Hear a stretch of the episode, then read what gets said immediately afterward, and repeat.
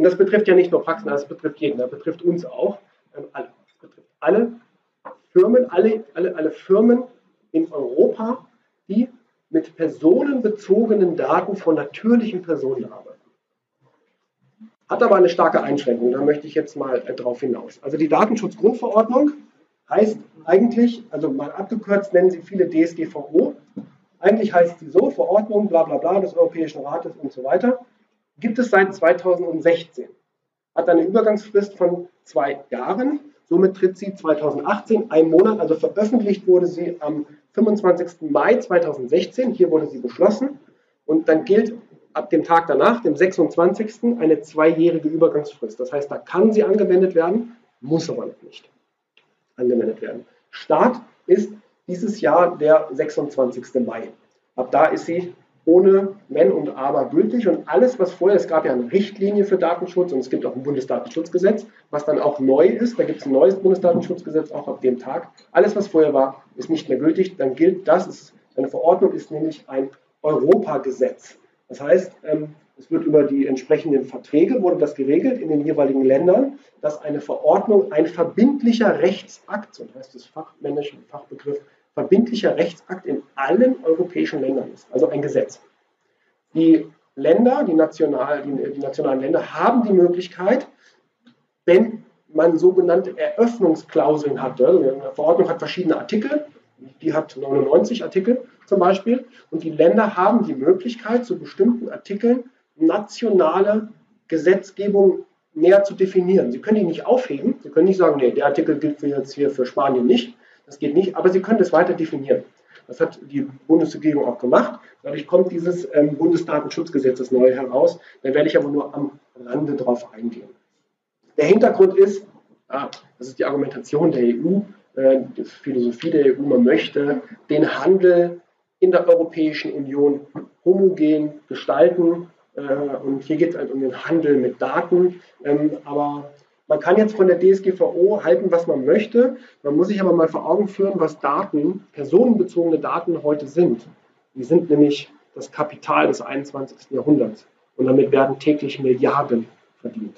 Und die werden auch schamlos ausgenutzt. Deswegen hat durchaus so eine Datenschutzverordnung eine Berechtigung, ob die jetzt in ihrer Auslage, wie sie hier dargestellt ist, auch für Kleinstunternehmer so praktikabel ist, weil ich glaube, die haben mehr an Firmen wie Facebook und Google gedacht, als sie das gemacht haben, als an die kleinen äh, Einzelunternehmer, äh, Freiberufler und so weiter, die das nämlich genauso betrifft wie Facebook und Google. Das ist so der, der Haken dabei. Und die Verordnung gilt für ganz oder teilweise automatisierte Verarbeitung von personenbezogenen Daten, bla bla bla, steht in Artikel 2. Und damit, ähm, weil da hatte ich mal die Frage, naja, ich mache ja gar keine automatisierte Verarbeitung. Ich habe Karteikarten.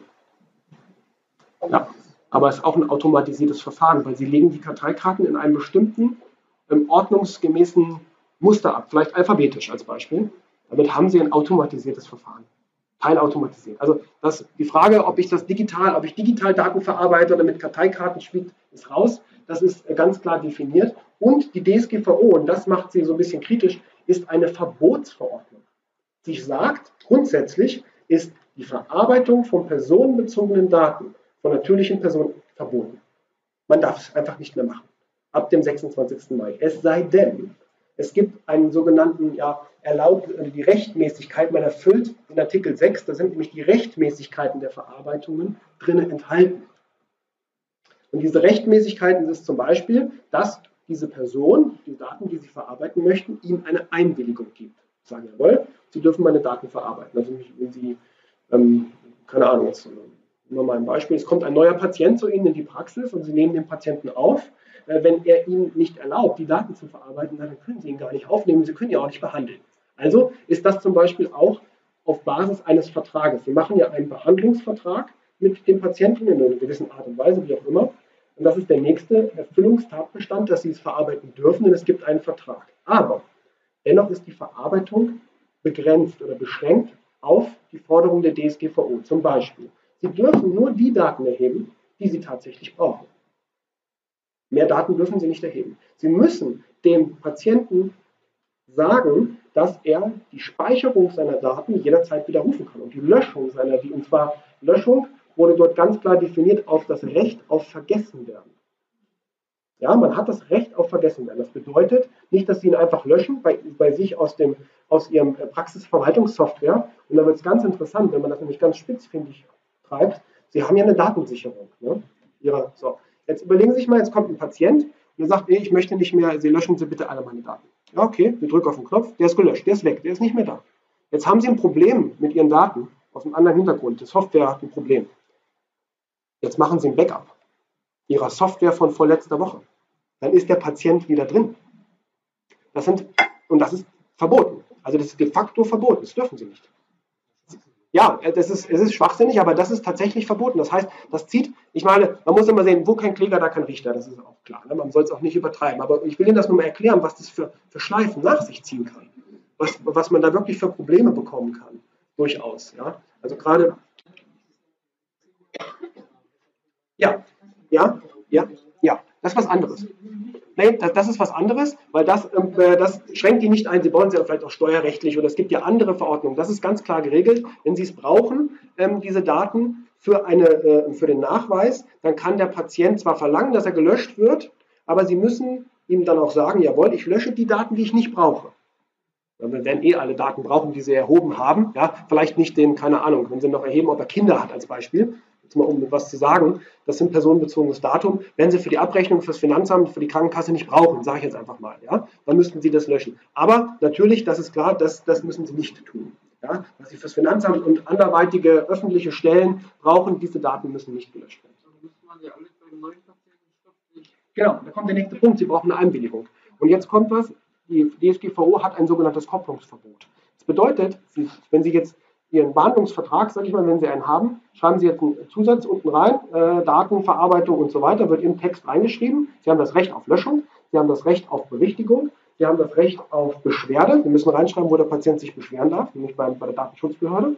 Ähm, was hat er noch? Müsste ich jetzt genau nachlesen. Das sind so die Grundrechte, Änderung, Löschung, ähm, Information. Informationsrecht hat er. Sie müssen ihn dann schon informieren, okay, was, wenn er kommt und sagt, dann Sie haben jetzt Daten von mir, was machen Sie damit eigentlich? Müssen Sie ihm sagen, was Sie damit machen. Und richtig interessant wird es, wenn Sie die Daten weitergeben, nämlich an eine Krankenkasse. Dann müssen Sie ihm das auch sagen. Oder wenn Ihre Praxissoftware nicht bei Ihnen auf dem Server liegt, sondern Sie bei der Praxis, bei dem Anbieter der Praxissoftware eine Cloud haben, dann müssen Sie ihm das sagen. Und müssen ihm auch sagen, wie die Daten dort behandelt werden. Gibt es dann einen sogenannten Auftragsverarbeitungsvertrag und das muss sichergestellt sein. Das ist das Recht auf Information, das der Patient hat. Oder das nicht nur der Patient, also ich, ich sage jetzt Patient, aber ja, ja, ja. Äh, was soll ich sagen? Ich überbringe nur die Botschaft. ich habe damit nichts zu tun. Ja, ich, war, ich, war, nicht beteiligt an dem Gesetzesentwurf. Ähm, das, und jetzt aber zu der Frage zurück mit der Kopplung. Sie müssen es von anderen Verträgen, aber wie gesagt, es betrifft nicht nur Patienten, es betrifft alles. Wenn Sie einkaufen gehen oder irgendwas und jemand will Ihre Daten haben, es darf nicht die Erhebung der Daten darf nicht an irgendeinen anderen Vertrag gekoppelt sein. Und wenn Sie das reinschreiben, das Recht des Patienten muss in einfacher, verständlicher Sprache geschehen. Ja? Ähm, es muss losgelöst sein von etwaigen Verträgen. Das ist dieses Kopplungsverbot, was man hat. Ähm, das macht es für die Banken ganz schwer, weil wenn die Banken nämlich ihnen, keine Ahnung, wollen einen Sparvertrag oder einen Dispo-Vertrag machen, die haben früher die Daten immer schön alles mit da drin gesammelt, das dürfen die nicht mehr zum Beispiel. Also da hat es wiederum auch einen Vorteil. Aber deswegen sagte ich ja, es betrifft die Großen, die die Technik und die Möglichkeiten haben, wie auch die Kleinen, die auch A, keine Zeit und keine Lust haben, sich damit zu beschäftigen. Personenbezogene Daten, nur dass man mal weiß, was das ist, das ist natürlich Name, Adresse, Fotos. Und wenn Sie ein Praxisinhaber sind und Sie haben Mitarbeiter, wer von Ihnen hat Fotos seiner Mitarbeiter auf der Internetseite? Haben Sie darüber eine schriftliche Genehmigung des Mitarbeiters? Ja? ja? Müssen Sie jetzt aber aufpassen, wenn Sie es ganz richtig machen, müssen Sie die überprüfen, diese Einwilligung, ob die die Inhalte der DSGVO erfüllt. Ist bei Mitarbeitern, glaube ich, nicht so das Problem, aber es kann ja mal sein, man trennt sich mal im Bösen ja? und der Mitarbeiter kommt auf so eine Idee, da könnte er Ihnen tatsächlich äh, auch noch im Nachhinein einen nochmal mit einer kleinen Meldung einen reinwürgen. Ja? Deswegen sage ich, wo kein Kläger, da kein Richter, aber man muss aufpassen bei den Daten, die nach außen gehen. Ja? Meine Abrechnung mit Krankenkassen unterliegen Sie sowieso standesgemäß der Schweigepflicht wie auch die Krankenkassen. Aber der Weg der Übermittlung beispielsweise von Daten, wie schicken Sie die? Per E-Mail? Ist die E-Mail verschlüsselt? Wenn sie nicht verschlüsselt ist, dürfen Sie sie nicht verschicken. Ja? Wie verschlüsseln Sie die E-Mail zur Krankenkasse oder gibt es irgendeinen anderen Weg, irgendeinen Tunnel, wo es verschlüsselt ist? Sicher ist übrigens noch Telefax, wird noch als sicher eingestuft, weil da gilt das Telemediengesetz. Äh, und ähm, Telefonate sind auch sicher, sagt man. Also, ja. E-Mail ist grundsätzlich unsicher, es sei denn, es ist verschlüsselt. Ähm, IP-Adressen, weil da wird es nämlich auch interessant. Wer von Ihnen hat eine Internetseite? Wahrscheinlich alle. Okay. Ähm, dann, das, dann sind wir bei IP-Adressen auf jeden Fall raus. Aber IP-Adresse zum Beispiel, wenn ich eine Internetseite habe, will ich ja wissen, also ich will das wissen, wie gut ist denn meine Internetseite eigentlich? Wie viele Leute gehen da drauf? Was lesen die sich eigentlich durch? Der Text, den ich da habe, ist der überhaupt relevant und liest sowieso keiner? Drückt welchen Button? Wenn der Button grün ist, drücken Sie dann eher, als wenn er rot ist und so weiter. Das sind alles Fragen, die man sich stellen kann, um so eine Internetseite zu optimieren. Gibt es ein tolles Tool, nennt sich Google Analytics. Google bietet das an. Ich kann sehen, welcher Zugriff von wo kommt, wie lange er auf welcher Seite ist und so weiter. Gespeichert wird die IP-Adresse. IP-Adressen sind ein personenbezogenes Datum. Auch wenn ich nicht direkt die Identität der Person ermitteln kann, so kann ich es indirekt, kann man die Identität anhand einer IP-Adresse ermitteln. Damit ist eine IP-Adresse, auch wenn ich keinen Namen, keine Adresse zu dieser Person habe, ein, bezogene, ein personenbezogenes Datum. Google war dabei ganz pfiffig. Google hat nämlich gleich ähm, aufgrund der Datenschutzgrundverordnung bietet Google für alle Google Analytics Nutzer einen Auftragsverarbeitungsvertrag an, den man schließen muss, weil die Daten ihrer Kunden, die auf ihre Internetseite gehen, schicken sie ja automatisch an Google weiter. Das muss mit einem Vertrag geregelt sein. Google bietet da eine komplette Vorlage an und Google sagt und weist auch nach, dass die IP-Adresse anonymisiert wird. Und dann darf ich sie benutzen. Wenn sie wirklich anonymisiert. Anonymisiert heißt, sie ist nicht mehr, egal mit welchem Mittel, technisch zurückverfolgbar. Also die IP-Adresse wird von eins, die hat ja meist Ziffern, da wird jetzt ein Name draus gemacht, irgendein wilder Buchstabenkonstruktion nach einem äh, randomisierten Verfahren, also Zufallsverfahren. Dann ist es anonymisiert. Und dann gibt es noch die sogenannte Pseudonymisierung. Dann könnte man eine IP-Adresse sozusagen, oder Namen kann man ja auch pseudonymisieren. Herr Müller heißt jetzt, äh, keine Ahnung, Herr Schmidt, ein Pseudonym für Müller sozusagen. Könnte ich aber zurückverfolgen. Also hier geht es um die klare Anonymisierung. Und das Verhalten von Personen. Das ist auch ein sehr kritisches Datum. Ähm, Verhalten bedeutet das Kaufverhalten zum Beispiel. Ja, also das ist das, was Google macht, was äh, Amazon macht. Weil, warum, wenn ich was suche, ich suche nach einer Schreibtischlampe, warum kriege ich dann auf 30 anderen Internetseiten ständig Werbung von Schreibtischlampen gezeigt? Das ist Nutzerverhalten. Das ist auch stark, wird dadurch sehr, sehr stark eingeschränkt. Das darf nicht mehr gemacht werden. Aber Fotos, wie gesagt, da muss man auch aufpassen mit Überwachungskameras zum Beispiel. Wenn Sie Überwachungskameras haben, müssen Sie bevor, wenn Sie die in Ihren Räumlichkeiten haben. Sagen wir mal, das sind die Räumlichkeiten und ich filme diese Tür. Ich kann nicht nach draußen filmen, weil die Tür ist, sagen wir mal, zu. Aber wenn jemand reinkommt, wird er sofort aufgenommen. Das darf nicht sein. Ich muss an der Tür ein riesengroßes Schild aufhängen. Achtung, mit Betreten dieses Raumes werden Sie aufgenommen, weil ich muss auch schreiben, warum. Warum habe ich hier eine Kamera? Ich muss einen Zweck dazu haben. Weil hier, keine Ahnung, weil wir hier so viel Geld lagern oder was weiß ich, Goldbarren. Ähm, dadurch ist ein Sicherheitsrisiko, wir wurden schon 30 Mal überfallen. Ja, irgend sowas. Sicherheit. Es muss ein, wirklich ein valider, es muss ein valider Zweck sein, warum sie das machen. Wenn die Tür aus Glas ist, komplett aus Glas, und draußen ist eine Straße, und sie filmen hier ihren Eingangsbereich und sie filmen die Straße, dürfen sie das nicht. Öffentliche Bereiche dürfen nicht mehr gefilmt werden. Und dass einer sieht, der ihm was Böses will, Konkurrent oder was weiß ich, er kennt sich damit aus, das ist eine E-Mail an die Datenschutzbehörde und es gibt sofort eine Strafe. Sofort. Und eine Kontrolle. Ähm, beim Privathaus weiß ich jetzt, die Datenschutzgrundverordnung gilt. Ja, nein, beim, beim Privathaus, die Datenschutzgrundverordnung gilt nur für die Verarbeitung von juristischen Personen, also von Firmen, Freiberuflern und so weiter, von personenbezogenen Daten. Die bezieht sich nicht auf privat. Aber ich glaube, privat darf man das auch nicht. Aber ich meine, da wäre es mir eigentlich nahezu egal. Die Verordnung gilt nur für den gewerblichen Bereich, nicht für den privaten. Ja, also Sie dürfen ihn filmen. Ja, beim Albrecht ist was anderes. Ne? Also der, der wird ja, ähm, naja. Bitte.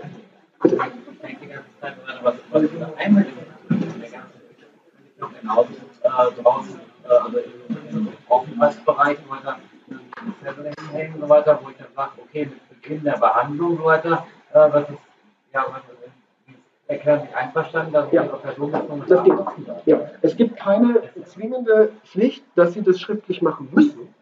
Es empfiehlt sich aber. Weil das Problem ist, der Patient könnte ja sagen, das habe ich nicht gesehen, das steht. Ja? Wir müssten ihn darauf hinweisen. Bitte, ja? Also das ist, der, da ist einfach so der, Nachweis. Ja, der, die, die, wie können Sie es in drei Monaten noch beweisen, dass er das wirklich gelesen und verstanden hat? Hat er irgendwas unterschrieben, dann ist es einfach. Ja, das ist immer so, aber ich bin, ich bin jetzt kein Jurist, ja, also das, vielleicht geht es auch, aber ich weiß, dass es nicht verpflichtend ist, eine schriftliche Einverständniserklärung. Muss nicht schriftlich sein, die kann auch mündlich sein, nur da ist halt immer die Frage, wie kann ich das als Betroffener beweisen, also als Verantwortlicher beweisen. Bitte.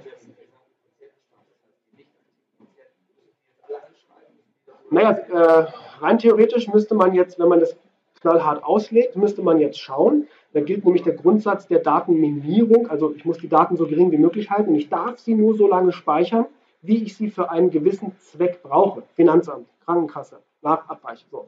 Aber nach, sagen wir mal jetzt, mal, es gibt einen Schnitt von zehn Jahren. Ich kenne mich da nicht aus mit Patientendaten, aber sagen wir mal zehn Jahre müssen Sie das speichern. Jetzt kommt das elfte Jahr, müssten Sie diese Patienten eigentlich alle löschen. Die Daten alle löschen. Sie dürften die noch nicht mal anschreiben um zu fragen, ob wir die Daten noch länger speichern dürfen. Rein theoretisch, nur nicht mal das dürften sie. Das ist der Grundsatz der, der, Daten, der Datenminimierung. Minimierung. Nein. Nein, nein, das brauchen wir nicht. Ähm, Verarbeitung von Daten ist auch mal, weil es geht um Datenverarbeitung. Was ist eigentlich eine Datenverarbeitung? Ähm, Datenverarbeitung ist das Erfassen, das Speichern, das Verändern, das Weitergeben, das Verknüpfen und das Löschen. Wenn ich Daten lösche, ist das eine Datenverarbeitung. Und darf nur nach den Grundsätzen der DSGVO passieren. Ähm, wann darf ich personenbezogene Daten verarbeiten? Und deswegen dieses Einbahnstraßenschild ist ein bisschen klein geworden leider. Ich lese es mal vor. Wenn Sie eine Einwilligung haben, hatte ich gesagt, wenn die Verarbeitung zur Erfüllung eines Vertrages oder einer vorvertraglichen Maßnahme dient. Können Sie sich vorstellen, was eine vorvertragliche Maßnahme ist, beispielsweise bei Ihnen in der Praxis? Bitte? Ja, zum Beispiel, da ist noch kein Vertrag geschlossen, das ist gut, ja. Eine Bewerbung. Es kommt ein Bewerber zu Ihnen. Er gibt Ihnen seine personenbezogenen Daten. Wenn, man, wenn das da nicht stehen würde, vorvertragliche Maßnahme, weil die Begutachtung einer Bewerbung ist eine vorvertragliche Maßnahme. Vielleicht kommt es zum Vertrag, vielleicht auch nicht. Zum Anstellungsvertrag zum Beispiel. Und dann dürfen Sie diese Daten verarbeiten, dürfen die speichern, aber nur so lange, wenn Sie sagen, nee, ich will sie doch nicht haben, äh, als Bewerber, danach müssen die Daten komplett gelöscht werden. Nachweislich gelöscht werden. Das eine wäre eine vorvertragliche Maßnahme. Ähm, das ist eine gute Frage. Würde ich sagen, würde ich löschen. Ich meine, äh, wenn, wenn die sich nicht melden, zum Beispiel. Also, Sie meinen, wenn die, die, die, die Bewerbung die abgeben? Firma, die Firma hat eine Bewerbung gekriegt, ja? aber meldet sich nicht bei Ihnen. Es ist ja per E-Mail, wird es hauptsächlich gemacht. Ja. Ja, das ist eine gute Frage. Ähm, würde ich dann, das E-Mail müsste man rein theoretisch dann löschen nach einer gewissen Zeit. Aber fragen Sie mich jetzt nicht nach einer Frist. Das weiß ich nicht. Das weiß ich nicht. Müsste ich nochmal noch gucken, wie da die, die genauen Fristen sind. Die Person, die die Werbung geschrieben hat, wie, wie die dann nach? Also wie weiß die, dass es dann wirklich das gelöscht ist? Die würde an. Gibt es da so eine Klausel, dass nee. ich unterschreiben kann, ich Nee, ähm, äh, im Endeffekt ist es so, ist das Ihre Verantwortung als derjenige, der die Daten in Empfang nimmt. Sie sind der Verantwortliche. Der andere, der Bewerber, ist der Betroffene. Der Betroffene. Das heißt, es ist Ihre Pflicht, gegebenenfalls auf Nachfrage, dem auch nachzuweisen, dass Sie die Daten gelöscht haben. Ich meine, welcher Bewerber fragt nach, haben Sie meine Daten gelöscht? Gerade wenn Sie per E-Mail eine Bewerbung bekommen. Aber es ist nicht, der, Betroffene, dem ist das die private Person, der Bewerber, der kann machen, was er will. Weil die Verordnung bezieht sich nicht auf Privatpersonen. Nur auf Sie, die die Daten erhält. Ähm, was haben wir noch? Ja, lebenswichtiges Interesse. Notarzt zum Beispiel. Der muss Daten erheben und wird jetzt keine schriftliche Einwilligung bekommen von seinem Unfallopfer. Ähm, wenn die Verarbeitung im öffentlichen Interesse ist, also alles, was, da hat sich natürlich der Staat, klar, Strafzettel, weil Nummernschild ist personenbezogenes Datum, könnte man sagen, nee, nee, nee, ihr dürft nicht, ich blitzen.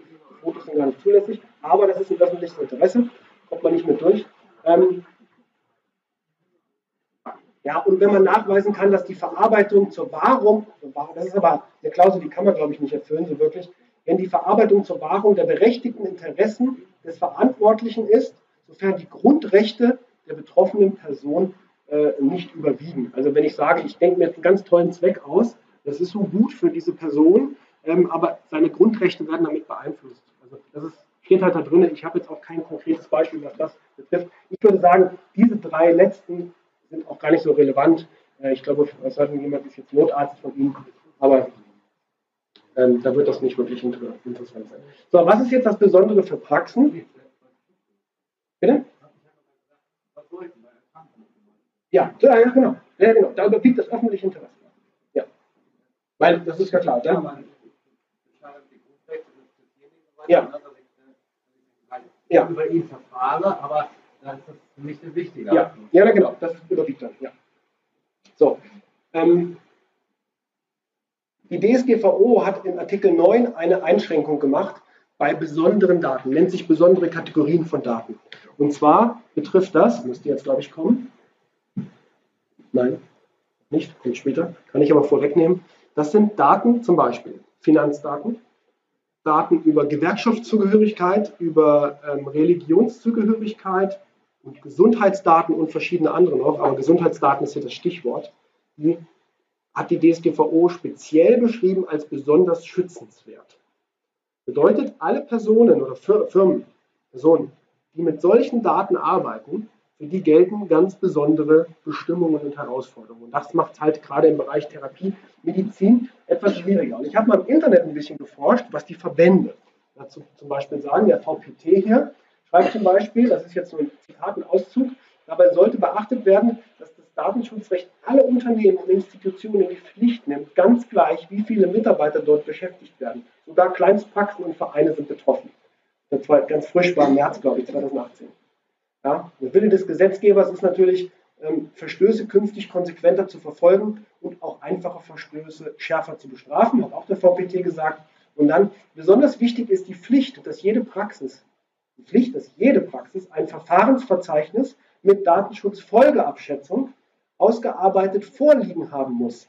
Dies ohne Fachwissen zu erstellen, ist fast unmöglich. Ein Verfahrensverzeichnis ist zum Beispiel, dass Sie, ähm, also eine, nochmal eine Excel-Tabelle, und Sie haben jetzt verschiedene Verfahren, in denen personenbezogene Daten verarbeitet werden, die Sie aufnehmen, die Aufnahme, das Speichern, Sie speichern das im Computerprogramm ab, Ihrem Programm, dann ist das schon eine Aufnahme. In der Kalender, Sie speichern beispielsweise einen Namen, Patientennamen im Kalender ein, weil Sie einen digitalen Kalender haben, dann ist das ein Verfahren. Muss in ein Verfahrensverzeichnis und das ist klar festgelegt, wie das aussehen muss. Da muss dann rein die Kategorie von Daten, die Sie erfassen, also sind jetzt Name, Adresse und so weiter, Personendaten, ähm, oder Gesundheitsdaten vielleicht, weil Sie reinschreiben, am Montag habe ich einen Patienten, Herr Müller, der hat Hüfte rechts, das sind Gesundheitsdaten, schon besonders geschützt. Dann muss da rein, ähm, warum Sie diese Daten verarbeiten, weil ich sonst keine Behandlung durchführen kann. Der Zweck ist, eine Behandlung äh, mit dem Patienten zu machen. Das ist ein valider Zweck, da kann keiner was gegen sagen. Ähm, wie lange die Daten gespeichert werden,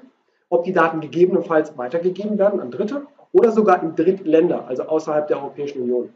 Also was Sie ähm, nicht machen sollten, das geht zwar, ist nicht verboten, aber sehr aufwendig, wenn jemand von Ihnen zum Beispiel mit Google Drive arbeitet oder mit äh, Dropbox, also mit einem Cloud-Anbieter, der seine Server nicht innerhalb der Europäischen Union hat. Da gelten ganz besondere, müssen Sie ganz spezielle Verträge mit denen abschließen, dass die Daten sicher sind und so weiter. Also da kann man nur empfehlen, immer in Europa zu bleiben. Aber die Firmen sind nicht blöd. Also die Großen werden alle ihre Server sicherlich in Europa oder gar in Deutschland äh, mit ähm, positionieren, um es ihren Kunden einfacher zu machen, denn die wollen ja ihre Kunden behalten. Ähm, als Therapeut oder Arzt betrifft mich das? Ja, betrifft Sie, weil Sie verarbeiten Daten von Patienten, das sind natürliche Personen. Was genau? Sie verarbeiten Gesundheitsdaten. Wie können Sie sonst eine, eine Anamnese oder Diagnose stellen? Und jetzt kommt da eine Einschränkung. Ähm, es geht um die regelmäßige Verarbeitung von Daten. Da wurde mir, hat mir jemand mal gesagt, naja, ich verarbeite ja nicht regelmäßig Daten. Da ich, okay, jetzt ist aber der Patient, kommt jetzt zu Ihnen, Sie haben ja viele Patienten, Sie haben ja nicht alles im Kopf. Sie schreiben das ja auf. Das heißt, Sie müssen ja Ihre Gesundheitsdaten und die Personendaten von den Patienten bei jeder Behandlung einmal lesen, damit Sie wissen, was habe ich eigentlich gemacht. Und B, schreiben Sie ja wieder auch rein, was Sie heute gemacht haben, was das Ergebnis ist. Somit haben Sie bei jeder Behandlung eine regelmäßige Verarbeitung der Daten automatisch. Weil Sie verändern die Daten und wenn wir eben gesehen haben in dem Artikel, äh, was ich auswendig, ist auch das ist eine regelmäßige Verarbeitung. Sie verarbeiten ständig Personendaten. Sonst geht die Behandlung nicht. Sagen Sie können sich alles merken. Ähm,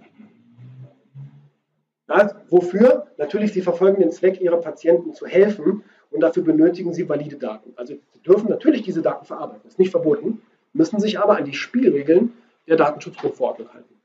Ähm, wie? Also Sie geben die Daten in den PC ein oder schreiben Karteikarten und Sie geben die Daten an Dritte weiter, in den meisten Fällen. Also Dritte wären jetzt hier Krankenkassen zum Beispiel. Oder Steuerberater. Auch wenn wir dort Schweigepflicht, es gibt Steuerberaterschweigepflicht, ärztliche Schweigepflicht und bei Physiotherapien oder Heilpraktikern gibt es bestimmt auch Standesschweigepflicht, wie das heißt. Ähm, trotzdem muss ich diese Verarbeitungswege, diese Kommunikationswege in meinem Verfahrensverzeichnis aufführen und muss auch darlegen, wie ich sicherstelle, dass das sicher ist. Wenn ich sage, ich schicke alles mit meinem Google-Mail-Konto, das ist nicht sicher. Das könnte Probleme geben. Spätestens dann, wenn Google mal gehackt wird oder Ihr Anbieter gehackt wird und Ihre Daten werden mal irgendwann irgendwo ähm, missbräuchlich verwendet, dann haben Sie ein Riesenproblem. Weil dann müssen Sie das nämlich melden der Behörde.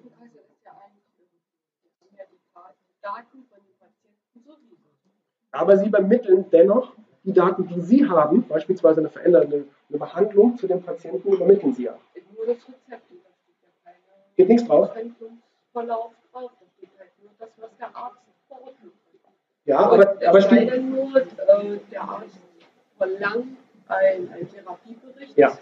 dann kriegt er das. Aber die Krankenkasse nicht. Hat die Daten schon, die Krankenkasse, klar. Also die hat die Daten, aber also sie übermitteln. Ja aber sie übermitteln die Daten dennoch. Sie schicken das Rezept dorthin. Als Beispiel. Das ist eine Datenübermittlung. Automatisch. Ob die Daten schon da sind oder nicht da sind, ist egal. Es ist eine Übermittlung von Daten. Wenn Sie sie per Post schicken, kein Problem. Post ist sicher. Postgeheimnis. Ja, weil da gilt das Post, ja, da, gilt das Postgeheimnis, wird als sicher eingestuft. Wird als sicher eingestuft. Das ist der Artikel 9 Absatz 1, da stehen die Gesundheitsdaten, das sind also besondere, besondere Daten und sie fallen halt als Therapeut oder Arzt genau in dieses Ding rein. Und dann stellt sich die große, große Frage. Man muss jetzt unterscheiden. Sie müssen alle, alle Firmen müssen diese Grundsätze der Verarbeitung personenbezogener Daten erfüllen. Verfahrensverzeichnis, ich brauche einen Zweck, ich muss sagen, wann die gelöscht werden, wie sie gespeichert werden und so weiter. Jetzt kann es aber sein, dass man einen Datenschutzbeauftragten braucht. Und das ist momentan eine strittige Frage, ähm, denn da hat das Bundesdatenschutzgesetz eine Regelung getroffen, die besagt, wenn Sie mehr als neun Mitarbeiter haben, die regelmäßig mit personenbezogenen Daten arbeiten, das werden aber in der Physiotherapie und beim Arzt auch alle sein, müssen ja die Patientendaten haben, brauchen Sie einen Datenschutzbeauftragten. Dazu zählen Teilzeitkräfte, die zählen als Mitarbeiter. Ob der Teilzeit oder Vollzeit arbeitet, ist egal. Und freie Mitarbeiter.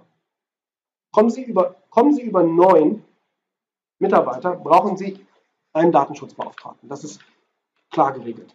Jetzt ist es aber so, und das ist eine strittige Frage, weil man muss eins wissen, die Verordnung ist, gilt ab 26. und es gibt noch keinerlei Gerichtsentscheidungen dazu. Das wird also, da wird es ganz interessant, wenn die ersten Prozesse geführt werden. Denn die Verordnung sagt nämlich, sie verarbeiten Gesundheitsdaten, somit sensible Daten nach DSGVO und daher brauchen sie nach diesem Artikel, das ist der vom Datenschutzbeauftragten, zwingend einen Datenschutzbeauftragten. Alle, die Gesundheitsdaten verarbeiten, da sind die Mitarbeiteranzahl ist vollkommen egal, da sagt die Verordnung, sie brauchen einen Datenschutzbeauftragten. So, wenn man das glashart so interpretiert, steht es 100% so in der Verordnung drin. Unabhängig davon, erfüllen müssen Sie das mit dem Verfahrensverzeichnis und so weiter sowieso.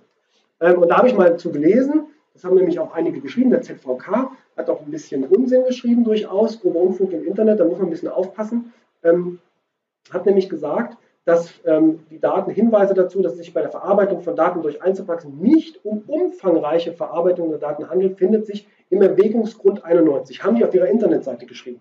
Der Erwägungsgrund 91 hat überhaupt damit gar nichts zu tun. Also da muss man so ein bisschen aufpassen. Es geistern so viele fälschliche Meinungen rum. Ich würde mich immer versuchen zu orientieren an dem, was die Verordnung und das Gesetz sagt. Also Datenschutzbeauftragter ist halt jetzt im Bereich Therapie. Wenn Sie mehr als neun haben, ist eh egal.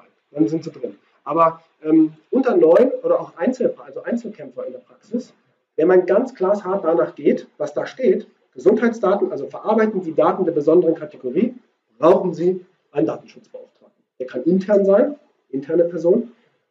Aber da gibt es einen kleinen Tipp. Vorsichtig, wenn Sie Mitarbeiter als Datenschutzbeauftragte benennen, denn die können Sie nicht mehr kündigen. Wir haben einen Kündigungsschutz wie ein Betriebsrat.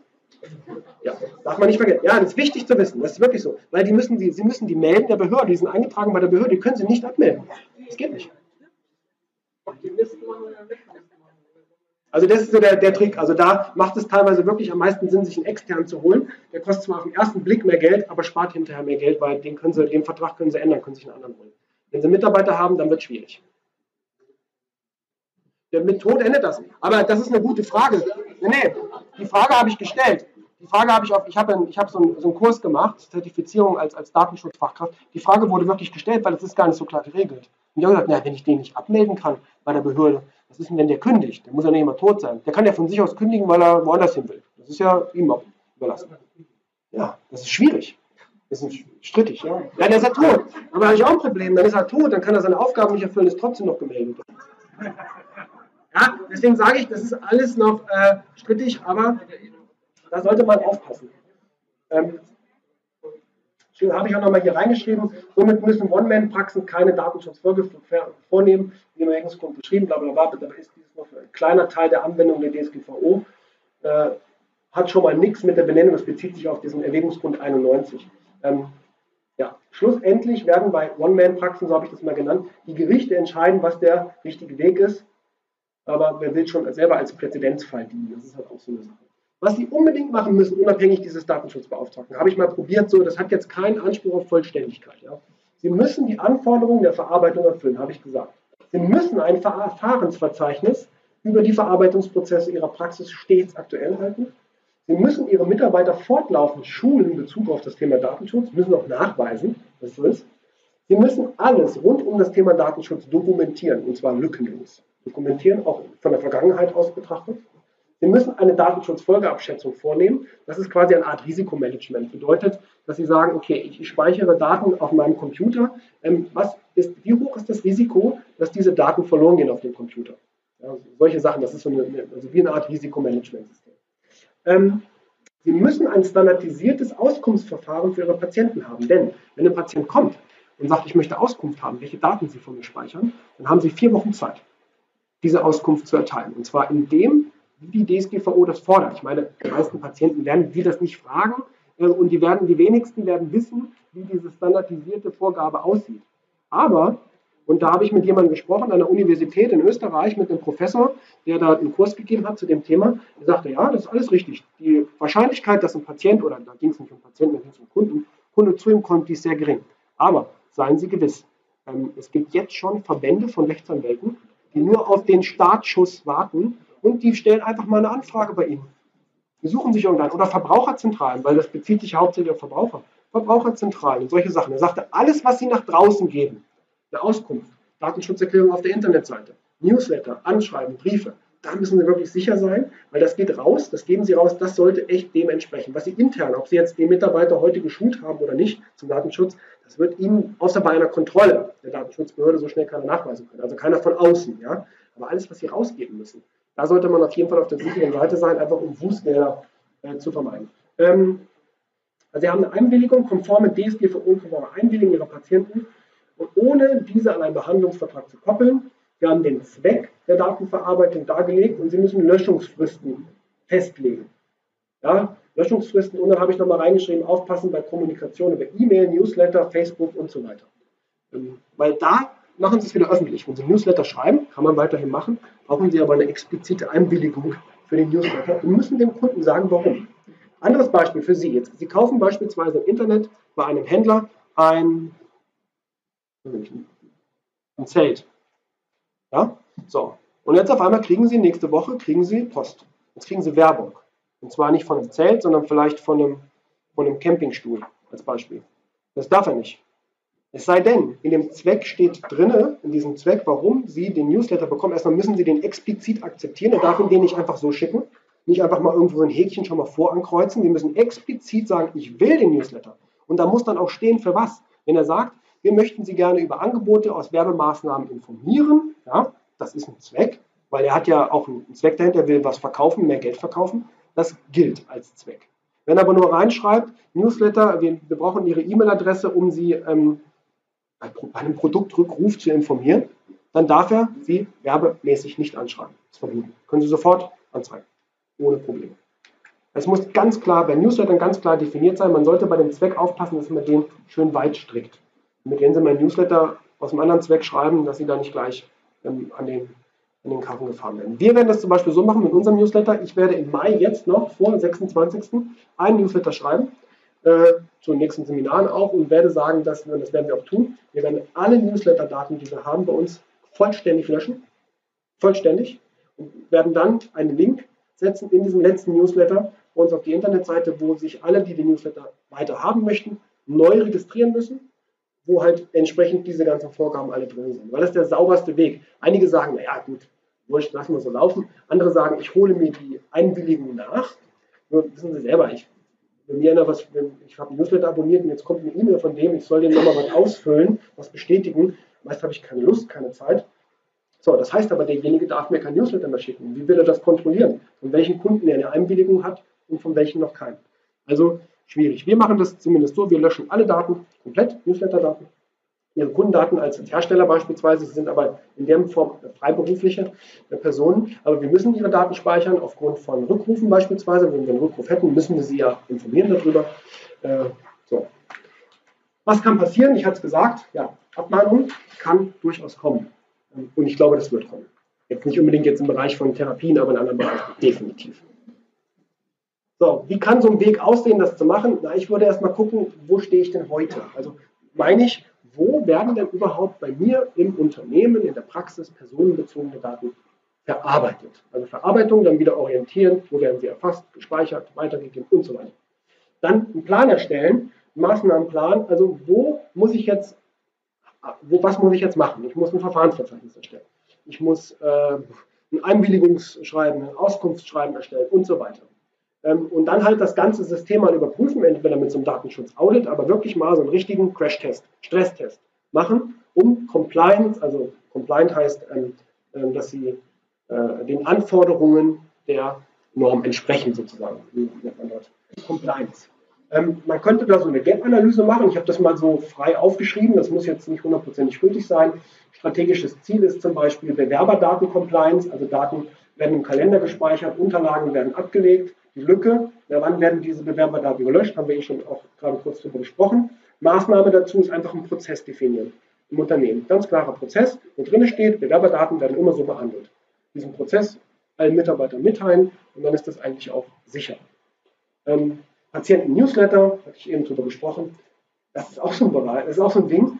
Ähm, Diskretionsbereich, da hat mich auch mal jemand gefragt. Wie ist das, wenn Patienten jetzt reinkommen und die warten und sie unterhalten sich vorne mit einem anderen Patienten? Und sie reden mit denen über seine Erkrankungen und reden ihn auch mit Namen an, logischerweise. Ja? Das ist schwierig. Das ist schwierig. Ja? Ähm, das zu lösen ist natürlich jetzt nicht mit einem Schriftstück getan, das ist mir auch klar, ja. Aber nur so als Hinweis. Ja, ja, ja. Ähm, Internet-Tracking zum Beispiel, das hatte ich gesagt, Nutzung von Google Analytics, Maßnahme. Ich habe mal geguckt, ich habe das mal so aufgeschrieben, wie sowas ablaufen könnte, wo werden vielleicht Daten herum. Ein wichtiger Hinweis, der mir gerade einfällt, trifft nicht auf alle, aber auf einige Praxen zu. Wer von Ihnen hat denn Reha-Sport und nutzt zum Beispiel Geräte, die, wo die Patienten so eine nette Chipkarte haben, die Chipkarte auflegen und das Gerät sich einstellt auf den Patienten? Ist das jemand von Ihnen? Ja, einen weiß ich, der hat's. Ja. Wo werden diese Daten eigentlich gespeichert? In der Cloud, genau. So, und da ist es hochkritisch. Da musst du nämlich mit dem Anbieter entsprechend diesen Auftragsverarbeitungsvertrag schließen. Ja, musst sicherstellen, dass, weil wenn bei dem nämlich was passiert, verantwortlich für die Daten bist du, auch wenn die gar nicht in, deiner, in deinem Hoheitsgebiet liegen. Du bist verantwortlich, den so äh, zu trimmen, dass die Daten bei dem sicher sind. Dass dort nichts passiert, dass kein anderer drankommt, dass sie nicht verändert werden können und so weiter. Das, du bist in der Verantwortung, auch wenn die Daten bei einem ganz anderen Firma liegen. Ja, da, das ist ein kritischer Bereich. Therapie, also Aufnahme von Patienten, Schulungen, Abrechnungen, weil auch ihre Mitarbeiter sind ähm, natürliche Personen, also auch Mitarbeiterdaten sind Daten, die hier in diese Verordnung mit reinfallen. Ja, also Prozess dokumentieren, was ich gerade gesagt habe, wie die Annahme von Bewerbungen als ein Beispiel, kann man in so einem Flowchart darstellen, den Mitarbeitern das erklären, wenn das Ding reinkommt, Dokument neu oder was auch immer, so kann man das auf einer DIN A4-Seite auch durchaus mal komplexere Prozesse darstellen. Ähm, ja. Ähm, so eine, man kann auch sowas Schönes machen, so eine SWOT-Analyse, ähm, Strengths, Weakness, Opportunities und Threat-Analyse.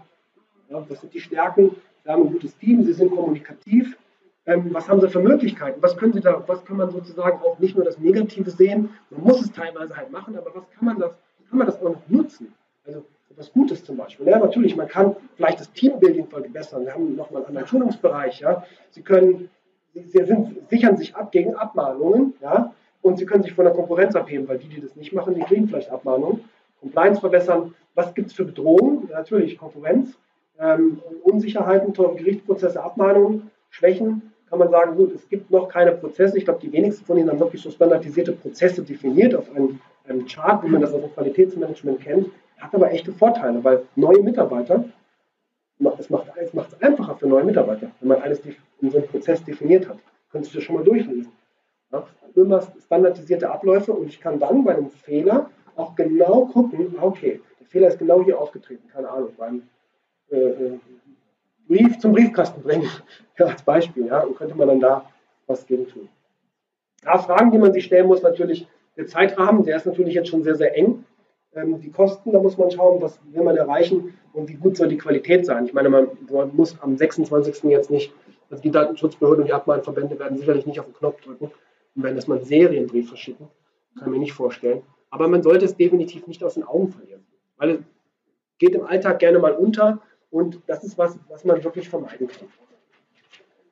Ja, Informationen finden Sie auch bei mir auf noch, wir haben eine extra Internetseite dafür gemacht, https qmpress.de. Da gibt es nochmal Informationen dazu.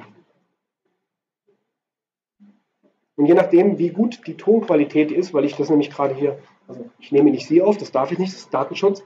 Ähm, ich nehme aber meine Präsentation auf, aber ich habe das Mikrofon vom Laptop ähm, ich will mal schauen, wie gut ähm, die Aufnahme ist. Dann werde ich das Video auch äh, auf die Internetseite stellen nochmal. Ja, perfekt in time. Ja, auf die Internetseite gestellt, ja, ja. Wenn es gut ist, ich habe es noch nie probiert, so aufzunehmen. Ich hoffe, dass die Ton, also Bildqualität wird top sein, genau das, was da ist. Aber ich hoffe, dass die Tonqualität auch gut, äh, rüberkommt.